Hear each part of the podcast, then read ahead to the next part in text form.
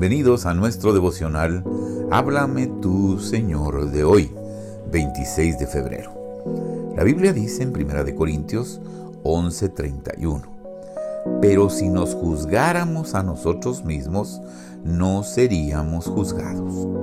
Esta palabra se encuentra en el contexto de la preparación de la cena del Señor, pero esa ocasión hay doble significado porque no solo nos dice que debemos de examinarnos ante los ojos del Señor para que no nos acerquemos indignos a la mesa del Señor, sino que también nos llama la atención del peligro que querer juzgar a otros representa.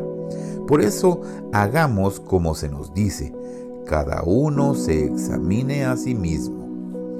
Esta palabra expresa un gran y divino principio de vida es de gran importancia que el ser humano se juzgue a sí mismo. ¿Cómo puedo hacer esto? Permitiendo con sinceridad ser juzgados por Dios mismo. ¿Quién se anima a orar como David?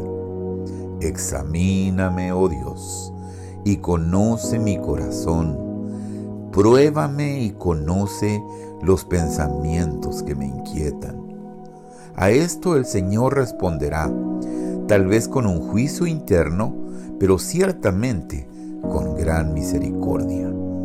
Cuando nos juzgamos a nosotros, es decir, cuando nos sometemos al juicio de Dios, entonces nuestro juez se convierte en nuestro abogado. Autoexaminarse es un acto de liberación, porque me lleva a la sangre del Cordero de Dios. La misma luz que nos condenó iluminará también la gracia que canceló nuestra deuda. Él anuló el acta de los cargos que habían contra nosotros y la eliminó clavándola en la cruz. Júzgame, Dios mío, según tu gracia.